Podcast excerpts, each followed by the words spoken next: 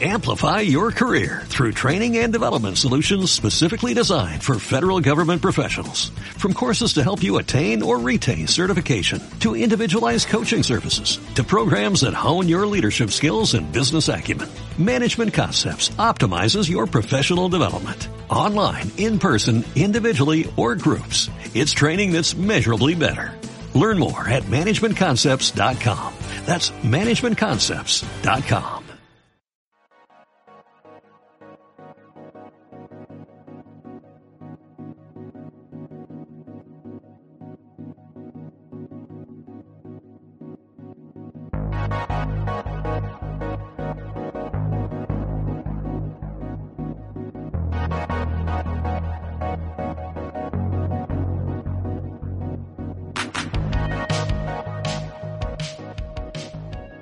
Bienvenidos a todos a este eh, corto espacio de micronautas que ahora quería dedicar a, bueno a, Godzilla porque se va a estrenar dentro de poco una, una película una más de esta franquicia que están haciendo de, de monstruos de monstruos contra monstruos de remonstruos esta de Godzilla contra Kong.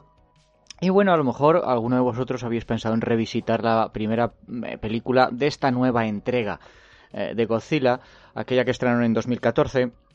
Yo lo he aprovechado para hacerlo y bueno, quería comentarles un poco mis, mis impresiones.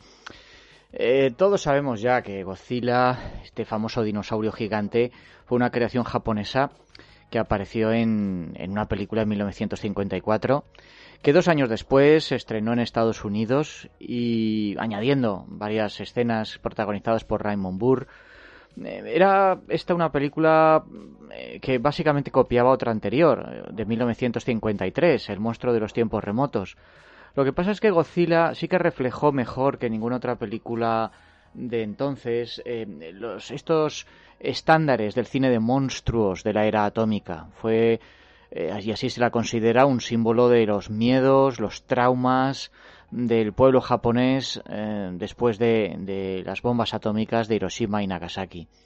La película tuvo mucho éxito y, esto llevó a la producción de, más de 30 secuelas y, un montón de, imitadores. Eh, la productora Toho pues no tardó mucho en dar con la idea de enfrentar entre sí a los monstruos que había ido presentando en varias películas Em, incluso llegaron a hacerse con el permiso para utilizar a King Kong y lo enfrentaron contra Godzilla en una, en una película de 1962, así que ya vemos que lo que, lo que viene ahora no es totalmente nuevo. Eh, muy pronto eh, Godzilla pasó de ser una criatura agresiva, destructora, a convertirse en defensor de Japón del ataque de otros monstruos.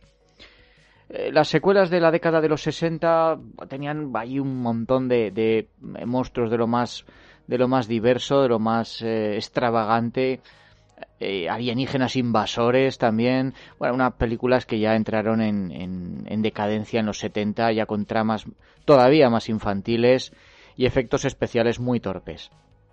En 1984 esta franquicia parece que revivió con la película Godzilla 1985, un poco eh, reformulando eh, el original y sentando las bases para las reinterpretaciones de los diferentes monstruos en los 90 y los 2000 eh, se llevaron a cabo primero con técnicas de, de animatrónica, aunque más modernas, y luego ya con CGI. Estas eh, películas pues están mejor, tienen una mejor factura que, las de épocas anteriores. Lo que pasa, bueno, es que tienen esa, un poco esa, pierden un poco el foco, ¿no? Eh, constantemente están eh, planteando a Godzilla como, o bien como monstruo, o bien como superhéroe. Y en 1988, pues aparece la, esta versión tan criticada de Roland Emmerich de Godzilla, con la que se intentó recuperar al dinosaurio para las nuevas generaciones de espectadores occidentales. Bueno, eh, se podría hablar bastante también de esta película. Creo que hay películas de monstruos y dinosaurios gigantes bastante peores que la de, que la de Roland Emmerich. Em, esta película, pues bueno, salió sobre todo a, raíz de, del éxito que había tenido eh, Parque Jurásico, ¿no? Em, en, en, el año 93 Tiene mucha destrucción masiva, que al fin y al cabo es lo que esperan los que, eh, los que acuden a ver estas producciones. Y ya el segundo intento americano con Godzilla es el que ahora nos ocupa. Y, viene, viene firmado por Gareth Edwards. Este es un director británico que viene del campo de los efectos especiales, sobre todo para diversos documentales de, la tele eh, para su país. Mm, lo que le dio carta de entrada en Hollywood fue su película de debut eh, de 2010 que se titulaba Monsters sobre dos personas que tienen que atravesar una zona em, ocupada por misteriosos alienígenas. una película en la que Edwards reflejaba muy bien ese sentimiento de extrañeza, de, de inquietud ante lo desconocido. Tampoco se les escapó a los ejecutivos americanos, claro, el pequeño detalle de que la producción de esta película solo costará 14.000 dólares, incluidos los efectos especiales que diseñó y ejecutó el mismo Edwards con, un nivel de calidad que tenía poco que envidiar al de las grandes empresas especializadas de, este tema. Probablemente fue esto lo, que le hizo merecedor de, del puesto de director para Godzilla eh, en 2014. Su segunda película, por tanto, eh, Edwards trabajó con un presupuesto 10.000 veces mayor que en la primera, así que, bueno, nada mal para un director casi Nobel. En 1999, unos científicos vuelan hasta Filipinas para investigar el hallazgo en una mina de restos de enormes criaturas prehistóricas. Parece que una de esas criaturas ha regresado a la vida, ha escapado. Y poco después mm, se nos presenta el físico americano Joe Brody, que lo interpreta Brian Cranston. Este está trabajando en una central nuclear japonesa en Hanjira, y entonces empiezan una serie de terremotos que, amenazan la integridad de la instalación. Em, su mujer, eh, Sandra, que la interpreta Juliette Binoche, que también es físico y también trabaja en la central, pues bueno, muere cuando, cuando en uno de estos temblores el reactor se rompe. Trece años después nos encontramos con el hijo de Brody, eh, que ahora ya adulto, Ford se llama, lo interpreta Aaron Taylor Johnson, este se ha convertido en un especialista en desactivación de explosivos del ejército americano. Ha, bueno, ha pasado un periodo de servicio bastante largo y, está viajando para reunirse con su mujer e hijo en, San Francisco, pero recibe una llamada de Japón diciéndole que su padre ha sido arrestado por intentar eh, penetrar en el recinto de la central nuclear, que ahora está en cuarentena radioactiva. ¿no? Entonces Ford acude a encontrarse con Joe, con su padre. Este se ha convertido en un hombre obsesionado por encontrar la causa del accidente que mató a su mujer, que arruinó su carrera. Y se las arregla para convencer a su hijo para que le acompañe en un último intento. Y esta vez sí lo, lo consiguen. Descubren que la zona no está ni mucho menos contaminada y que todo es una farsa de los militares para ocultar algo. El caso es que allí los, apresan, eh, un destacamento de soldados que está haciendo una patrulla, los llevan ante el científico que dirige las operaciones, el doctor Ichiro Serizawa, que lo interpreta Ken Watanabe. Este les explica que la central nuclear fue destruida por lo que llaman un muto, eh, que es eh, algo así como un organismo masivo terrestre sin identificar, un acrónimo. bueno, básicamente una criatura enorme que se alimenta de radiación, que había anidado allí en forma de crisálida, ¿eh? un, bicho con unas dimensiones enormes que se ha despertado y que, que ha huido y, empieza a causar una enorme destrucción.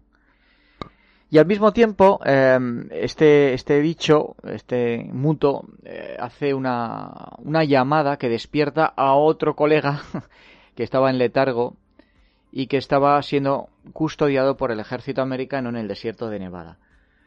Entonces, bueno, ambos, ambos monstruos siembran el caos y la muerte en, en, sus respectivos caminos hacia San Francisco.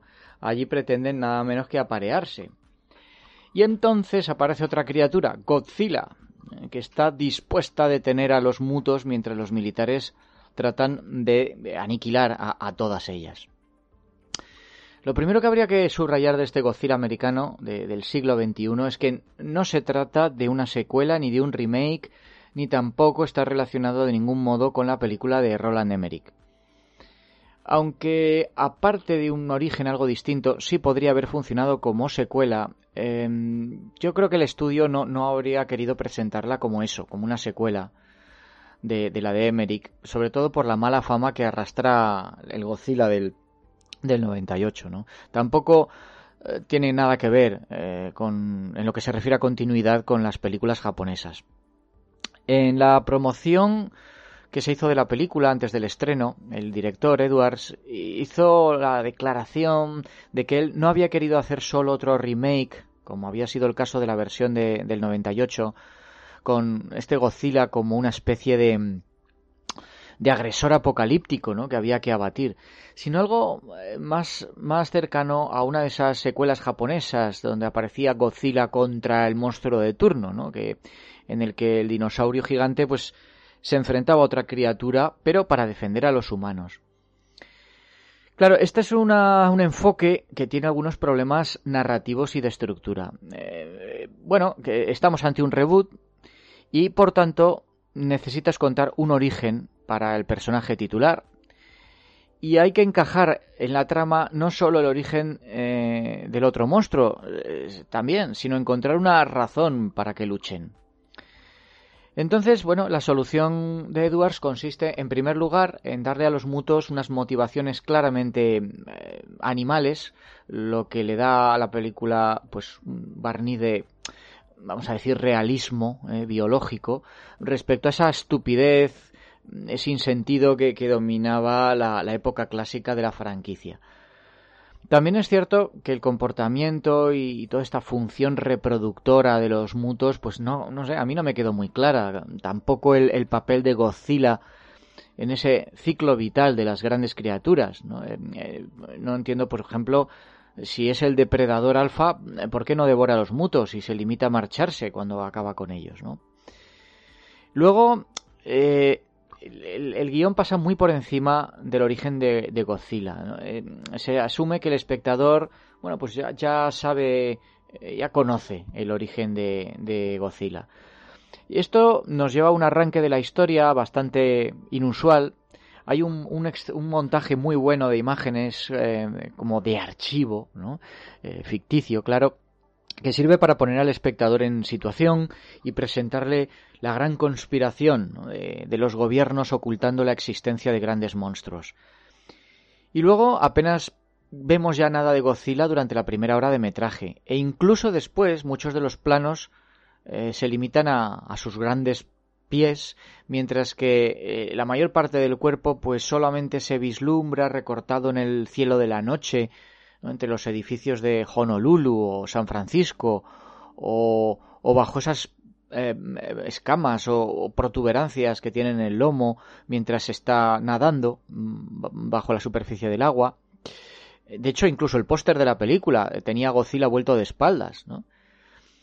La primera escena con monstruo llega a los 20 minutos del comienzo, cuando el muto emerge de la vaina. Pero incluso ahí Edwards engaña al espectador, porque eh, que cree, el espectador cree que, va a ver a, Godzilla, pero no. Luego resulta que es una criatura diferente.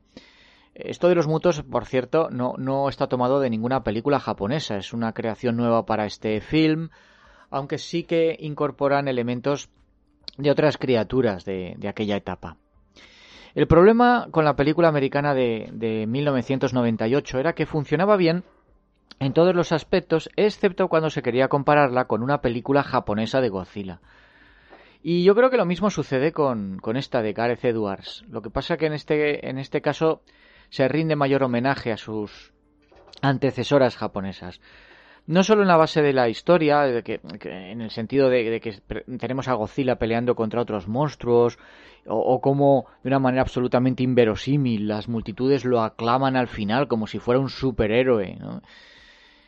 Eh, también en la recuperación del miedo a lo nuclear, que es algo que parece que se diluyó tras la desactivación de la Guerra Fría, también en, el propio diseño de Godzilla, una, mezcla entre un oso y un dragón de Komodo. Eh, em, los diseñadores crearon aquí un super dinosaurio que se parecía mucho más al de las viejas películas japonesas que al de Roland Emmerich. También el rugido de Godzilla se recreó, aunque algo modificado, a partir del, del, que diseñaron los especialistas en sonido de los estudios Toho en los años 50. Sin embargo, eh, también es una película que se aleja mm, a propósito y, bastante de aquellas películas japonesas en lo que se refiere al tratamiento del elemento emocional. Las películas japonesas mm, consideraban siempre eh, al factor humano como algo necesario, había que ponerlo, pero no, les no le prestaban atención, creían que era algo irrelevante. Eh, sí, bueno, teníamos esa inevitable lista de científicos, de físicos, de militares que discutían teorías, eh, ponían sobre la mesa planes, gritaban órdenes, eh, corrían de aquí para allá, hacían heroicidades eh, y también estupideces. Pero esas, todas esas historias, a ver, no engañaban a nadie. En realidad estaba muy claro lo que le interesaba a los guionistas, que era tener a los actores metidos en grandes trajes de goma peleando de una manera bastante torpe y machacando maquetas. La película americana, por el contrario, sí que eh, lo que hace es seguir las, las directrices del cine de desastres clásico, eh, que, que un poco consiste en presentar una serie de personajes con las que el espectador pueda identificarse, ¿no? Y, luego un poco seguir, seguir su, su ordalía a través de, del guion. Eh, y además, siendo una producción de Hollywood, era de esperar, eh, más allá de lo sentimental, lo sensiblero. ¿no? Y efectivamente, ahí está el recurso fácil, también innecesario, de poner al héroe protagonista, uh, me refiero al, al, humano, no a Godzilla, a salvar a un niño japonés ¿no? y acompañarlo hasta que se reúne con sus padres. Lo que pasa es que, bueno, eh, yo creo que todo el mundo coincidió en que la trama, esta trama humana, no funciona del todo, ocupa demasiado metraje. Una vez que se cierra todo esto del misterio de la conspiración eh, que, obsesiona a Joe, pues Ford, el hijo, el soldado, toma el papel protagonista. Eh, lo, por cierto que lo encarna Aaron Taylor Johnson, que este eh, había llamado la atención en, en Kick-Ass en 2010 y que aquí pues ya no es un adolescente, es un hombretón, eh, un fornido héroe de acción, pero tampoco tiene mucho espacio para lucirse. Brian Cranston eh, sí que transmite bien la, esa angustia, ese sentimiento de como de, de urgencia, ¿no? De, de su personaje. Eh, pero Taylor Johnson es que no, no, en esta película al menos no, no tiene carisma y, y, su papel, que es sobre todo físico, la verdad es que lo podría haber resuelto igual de bien y, y quizá con, con menos acartonamiento pues un montón de, de, otros actores, pues igualmente jóvenes, igualmente atractivos e igualmente en forma física. Y luego, el centrar la acción casi exclusivamente en los militares, eh, que, que, están ante una amenaza que supera con mucho sus, sus recursos y sus armas, y, y, que realizan eh, actos de valentía heroica, pues esto ya está bastante visto en este tipo de películas. Luego, un poco siguiendo con los, con los actores, pues es una lástima tener aquí a, un reparto de altura, pues eh, ya lo he dicho, tenemos a Brian Cranston, tenemos a Juliette Binoche, tenemos a Sally Hawkins, tenemos a Elizabeth Olsen, a David Strathairn, a Ken Watanabe, y, bueno, pues lo que hacen es encarnar eh, papeles muy planos que podrían haber hecho cualquier otro actor del montón. Eh, también es discutible el uso que se le da a los actores. A pesar de que la publicidad hacía pensar que Brian Cranston iba a ser uno de los protagonistas, pues lo cierto es que su personaje muere muy pronto. Y, bueno, el de Juliette Binoche no dura yo creo que ni 10 minutos. Mm, otra diferencia importante entre las producciones japonesas de Godzilla y las americanas la encontramos en la iluminación y la paleta de colores que se elige. Eh, cinematográficamente ninguna de las películas japonesas era muy sofisticada. Tenía unas puestas en escena muy sencillas, muy claras, que además tampoco evolucionaron prácticamente en nada desde los años 50. La cámara solía situarse más o menos a la misma altura del monstruo, con lo cual lo, lo convertía en, el absoluto protagonista. En cambio, eh, digamos, vamos a decir la escuela americana, eh, Roland Emmerich eh, en el 98 y ahora Gareth Edwards, prefieren colocar el plano a nivel del suelo y enfocar hacia arriba, y así transmiten mucho mejor el enorme tamaño de las criaturas. lo que es los efectos especiales en cuanto a su textura, su profundidad, eh, la, representación de la enorme escala, la, destrucción apocalíptica que causan los monstruos en las ciudades está pues muy bien hecho. ¿eh? Edwards eh, rueda o, quizá habría que decir más que rodar, montar, ¿no? Porque hay, tanto CGI que, que, que, bueno, todo esto se hace en postproducción. Pues bueno, el caso es que que algunas de estas escenas son casi como obras de arte, ¿no? Como si fueran pinturas, con un montón de, color, de misterio, una iluminación así como muy, muy mística. Eh, algunos de, los planos que, muestran las ciudades cubiertas de nubes de humo, iluminadas por los fogonazos eléctricos de los rayos, por ejemplo.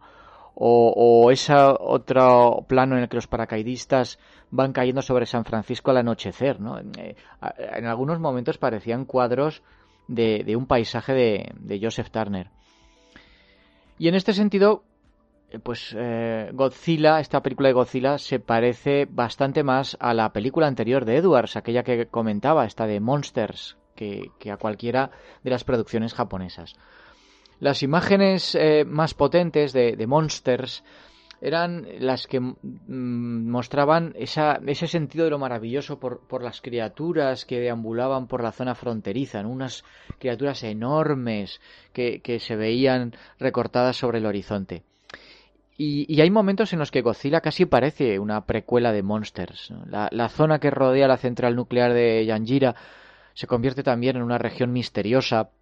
Em, si bien, bueno, la imagen que probablemente inspiró este pasaje fue el entonces todavía reciente accidente nuclear de Fukushima ¿eh? en 2011 y, y, también el, el tsunami que, que, tuvo lugar en, en, 2004 en Japón.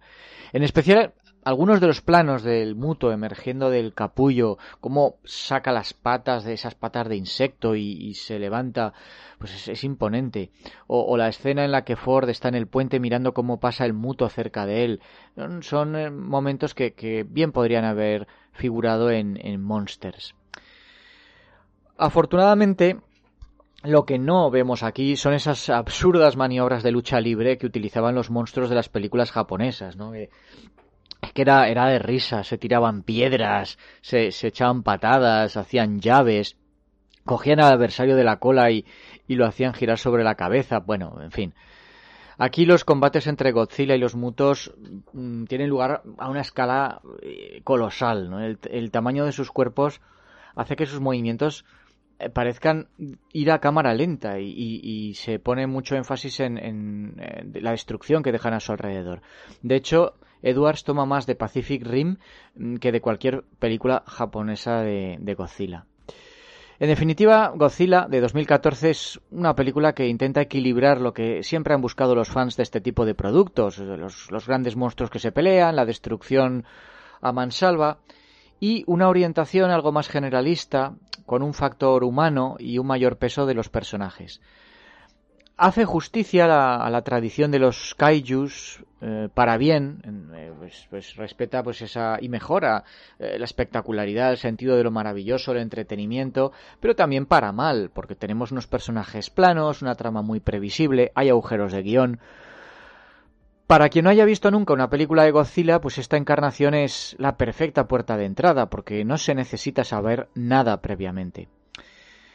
Teniendo en cuenta que recaudó 529 millones de dólares sobre un presupuesto de 160 millones, está claro que la propuesta acertó de pleno y de hecho este éxito fue lo que le dio galones a Edwards para que lo con tan poco bagaje que tenía como director lo eligieran para dirigir en 2016 Rogue One de la franquicia Star Wars. En fin, eh, una de las características eh, más atrayentes que con el tiempo conformarían la franquicia de Godzilla era precisamente la elaboración de una mitología propia, ¿eh? todo un mundo alrededor de esos monstruos. En esas películas la humanidad vivía en un planeta poblado por peligrosas criaturas de enorme tamaño que habían cambiado las sociedades, las instituciones políticas, la ciencia, era un mundo extraño, un mundo fascinante. Y eso es lo que pretende recuperar la, productora de Godzilla 2014, Legendary, porque eh, bueno, eh, siguió por ahí con, con Kong la Isla Calavera, eh, luego tuvimos Godzilla Rey de los Monstruos y ahora vamos a tener Godzilla contra Kong. ¿no? Veremos a ver lo que sale de todo esto. Personalmente pienso que no, no tengo muchas esperanzas en ello, tengo que decir, la, la propuesta no, no me acaba de interesar del todo. Pero en este caso, bueno, y habida cuenta de la fama de la criatura y, de que es algo muy querido eh, por muchos fans, pues había querido hacer este, este pequeño repaso. A lo mejor me meto eh, la próxima vez con, con, la siguiente película, con Kong la Isla Calavera. ¿eh? Por el momento os dejo aquí y nos escuchamos pronto en Los Retronautas. Un saludo.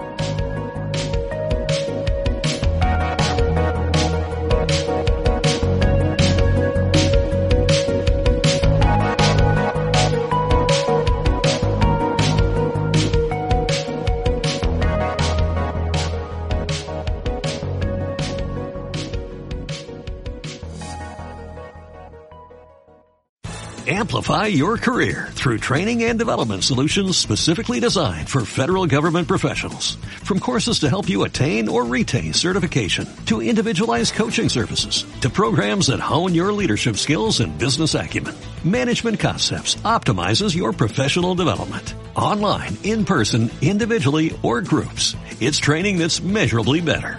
Learn more at managementconcepts.com. That's managementconcepts.com.